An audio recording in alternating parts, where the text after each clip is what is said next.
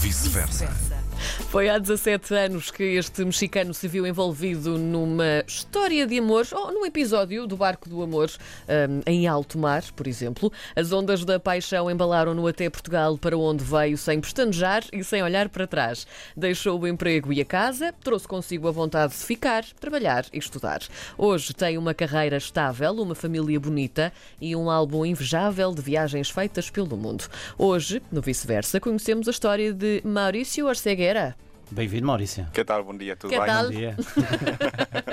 Maurício, antes de mais, temos de ir vasculhar um bocadinho essa história de amor que parece saída de um filme e que te trouxe até nós, até Portugal. Como é que isto aconteceu? Conta-me tudo.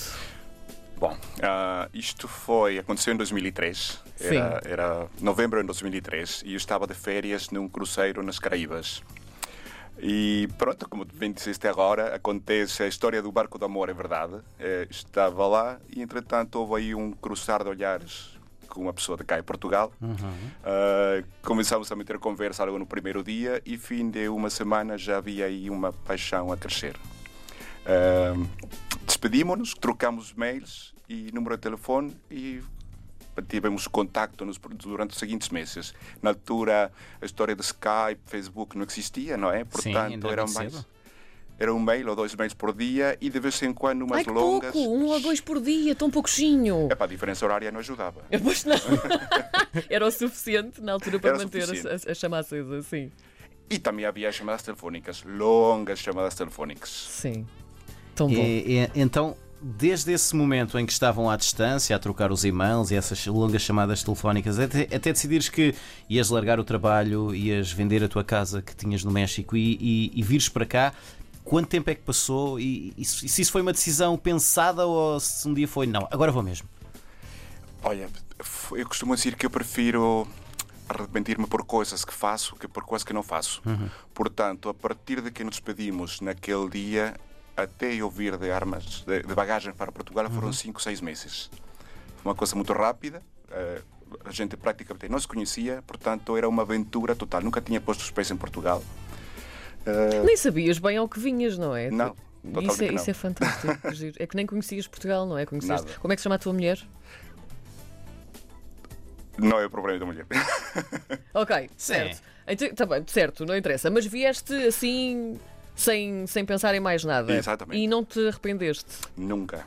Em momento nenhum. E fim de 17 anos, pronto, cá estou, portanto, Sim. Sim. feliz e realizado. Quando cá chegaste, como é que foi a experiência? Foste bem recebido? Encontraste dificuldades ou contratempos ou, ou Olha, não? eu tive a sorte, a grande sorte de chegar, de ser acolhido muito bem logo no início, ah, por amigos, por família, por toda a gente. Ah, portanto, pá, foi, foi um- uma adaptação muito simples, muito fácil. Eu também não sou uma pessoa muito complicada. Sim. Sou- gosto de descomplicar. Portanto, sempre foi, correu muito bem. Não encontraste eh, assim nenhuma eh, dificuldade, diferença cultural, algum contratempo, alguma coisa que fosse mais eh, difícil de adaptar? Eu penso que não. Não, é assim, o México acaba por ser uma colônia, uma antiga colônia espanhola, não é? Sim. E entre Portugal e Espanha, é- mesmo que vocês não gostem, existem muitas similitudes. Sim, sim, sim, sim, sim, sim. Não, nós temos noção, nós temos noção dessas, dessas semelhanças, Semelhanças. sem problema. Deixaste tudo o que tinhas no México, trabalho, casa. Como é que foi chegar cá e integrar-te no mercado de trabalho? Começaste a trabalhar? Epá, isso foi complicado, até porque logo, no início eu não sabia praticamente o que vinha, eu não sabia quanto tempo ia ficar. Sim. Ah, portanto, os primeiros três meses foi tipo férias, conhecer Portugal, conhecer ah, ah, mutuamente, conhecermos. Ah, depois, de três meses, fomos de férias para a Turquia. Voltei para, para Portugal, fiquei mais três meses, que era o período máximo que eu pude ficar em Portugal. Sim. E entretanto comecei a mais ou menos articular o que é que ia ser da minha vida. Ah, foi por isso que voltei para o México, tratei uma série de documentos para vir estudar e foi a minha entrada a Portugal foi através do estudo. Ah, isso me permitiu trabalhar, fazer um part-time, que na altura foi num restaurante Sim. mexicano, por acaso. e pronto, aos poucos foram sucedendo as, as coisas, foram acontecendo. Finalmente consegui documentos, esse tipo de questões, revalidei os estudos e Vocês têm uma grande paixão que é as viagens. Quantos países já viajaram, já visitaram juntos? juntos Olha, no total já conheço perto de 75 países. Uau. Acho que é 75. Estou invejoso, estou muito Sim, o invejoso. João, o João há de estar eh, com uma inveja muito saudável. E há alguma viagem que tenha sido mais marcante? Algum país que vocês tenham sentido que. Olha, ah, onde nós coincidimos, um deles foi São Tomé. São Tomé eh, basicamente foi uma lua de mel, mais uma lua Sim. de mel. Sim. Fizemos várias e epá, é um paraíso. Adoramos. Foram aí 10 dias muito bem passados, só a namorar, a desfrutar da praia. E, e outro, totalmente diferente, gostei muito de Israel. Fizemos uma viagem a Israel de duas semanas, que andamos a carro de norte a sul e foi, foi muito rico em termos culturais. Tem mais alguma planeada agora nos próximos tempos? E sim, nós vamos agora para o carnaval a Tanzânia. Na Tanzânia. Tanzânia. Que giro. Uau. Grandes improvável, viagens. carnaval improvável. Ah, Maurício, ah, voltar ah, ao México um dia para ficar ah, em definitivo é uma hipótese em cima da mesa ou Portugal já está? Portugal Já já, as raízes já está totalmente enraizado. Não- já é uma questão que não se coloca. Numa altura ainda pensamos, ah, se calhar na velhice, mas hoje em dia estamos, estamos muito bem aqui. Muito bem instalados. O que é que, estando cá em Portugal, de que é que sentes saudades no México? Olha, eh, originalmente sentia saudades, ob- obviamente, da minha família, dos meus pais, dos meus amigos mais próximos, da festa. Não é que em Portugal não haja festa, mas no México é diferente. No México, Sim. cada, cada ocasião é importante para fazer uma festa. Eh, epá, com o passo do tempo, fui me adaptando cada vez mais e hoje em dia, obviamente, sinto saudades, sinto falta da minha família, embora os meus pais todos os anos passem uma temporada aqui em Portugal. Portanto, ajuda a matar a saudade. E, e pronto, estou. Falando de saudade, a saudade também se dá um bocadinho pelo estômago e tu, quando vieste para cá, também trabalhaste num restaurante mexicano. Cá em Portugal há muitos restaurantes mexicanos, é certo. Cada dia há mais. Sim. Parecem cogumelos, aparecem por todo lado. Exato. Há algum que tu digas, sim senhor, ali se come um bom repasto mexicano? Sem dúvida, sem dúvida que há. Ah, um deles é Pistola e Coração. Sim. É, é sem dúvida uma, uma, uma referência em comida mexicana. Vamos apontar isto. Eu eh, já lá fui. Já lá foste? Eu já lá Ai, fui. maroto! Lamento, já lá fui. E gostaste? Gostei, gostei. Sim, Mas pronto. há sempre mais para investigar, não é? Sim, sim, todos os dias está a abrir novos, não é? Sim, é sim, uma coisa sim. que ficou, ficou moda, de sim, repente. sim. Mas- A, a comida que se serve cá nos restaurantes mexicanos é fiel àquela que se faz no México ou é, é assim algo mais limitado, adaptado à, à cultura portuguesa e europeia?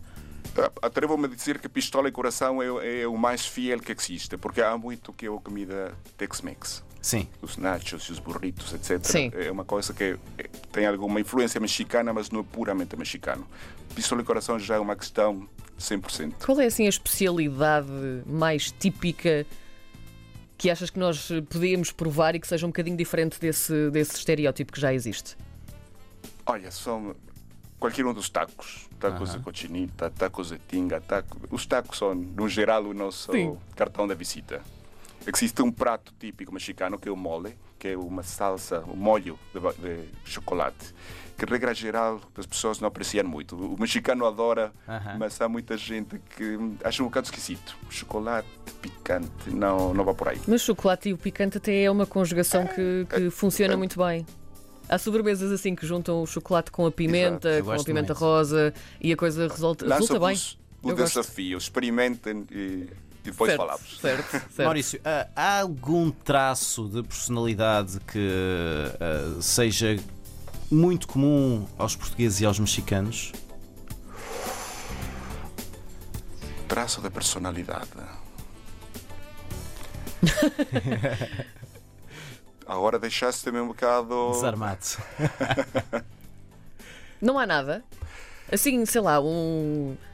Somos um Quando, bocadinho. quando, quando são cá um chegaste, quando cá chegaste, por exemplo, ah, não conhecias Portugal, não conhecias os portugueses e, e- e depois de algum tempo percebeste, ah, eles também fazem isto como nós. Pronto, se calhar a questão. Uma coisa que eu também dizia antigamente. Eu vim a Portugal que tem o melhor dos dois mundos. Sim. Ou seja, estás na Europa, estás num país desenvolvido, mas por outra parte existem algumas regras que nós conseguimos contornar. Ah, sim. Para chegar mais rápido a algum destino. Sim, Portanto, se calhar vai por aí. A parte do desenrasco português, Sim. Sim. ou seja, por- Portugal não, não, não é um país quadrado, não é? Portanto, Certo. isso. Há assim um, um- há um mexicano que chega ao pé de ti e diz assim: Maurício, quero ir viver para Portugal. Que conselho é que tu lhe dás? Assim, de repente. O que é que é preciso ele fazer para vir para cá? Olha, número um, tem que ter um, bom motivo para vir. Não é? um, um bom motivo significa pá, estar realmente apaixonado com alguém que vai acolher e vai apoiar, uhum. ou tem que ter um, um trabalho para partir. Sim, ou seja, ter realmente um objetivo. aqui a aventura, não é? E uma coisa que eu fiz e, e recomendo muito, eu quando cheguei a Portugal, eu não cheguei à procura de mexicanos. Aliás, eu, eu tentei manter-me um bocado a par, porque eu queria chegar e realmente Sentir. mergulhar na cultura portuguesa. Sim. Uh, a medida que cheguei a Portugal, disseram: olha, se queres viver em Portugal, vais ter que falar português. Falo com um bruto sotaque, mas falo.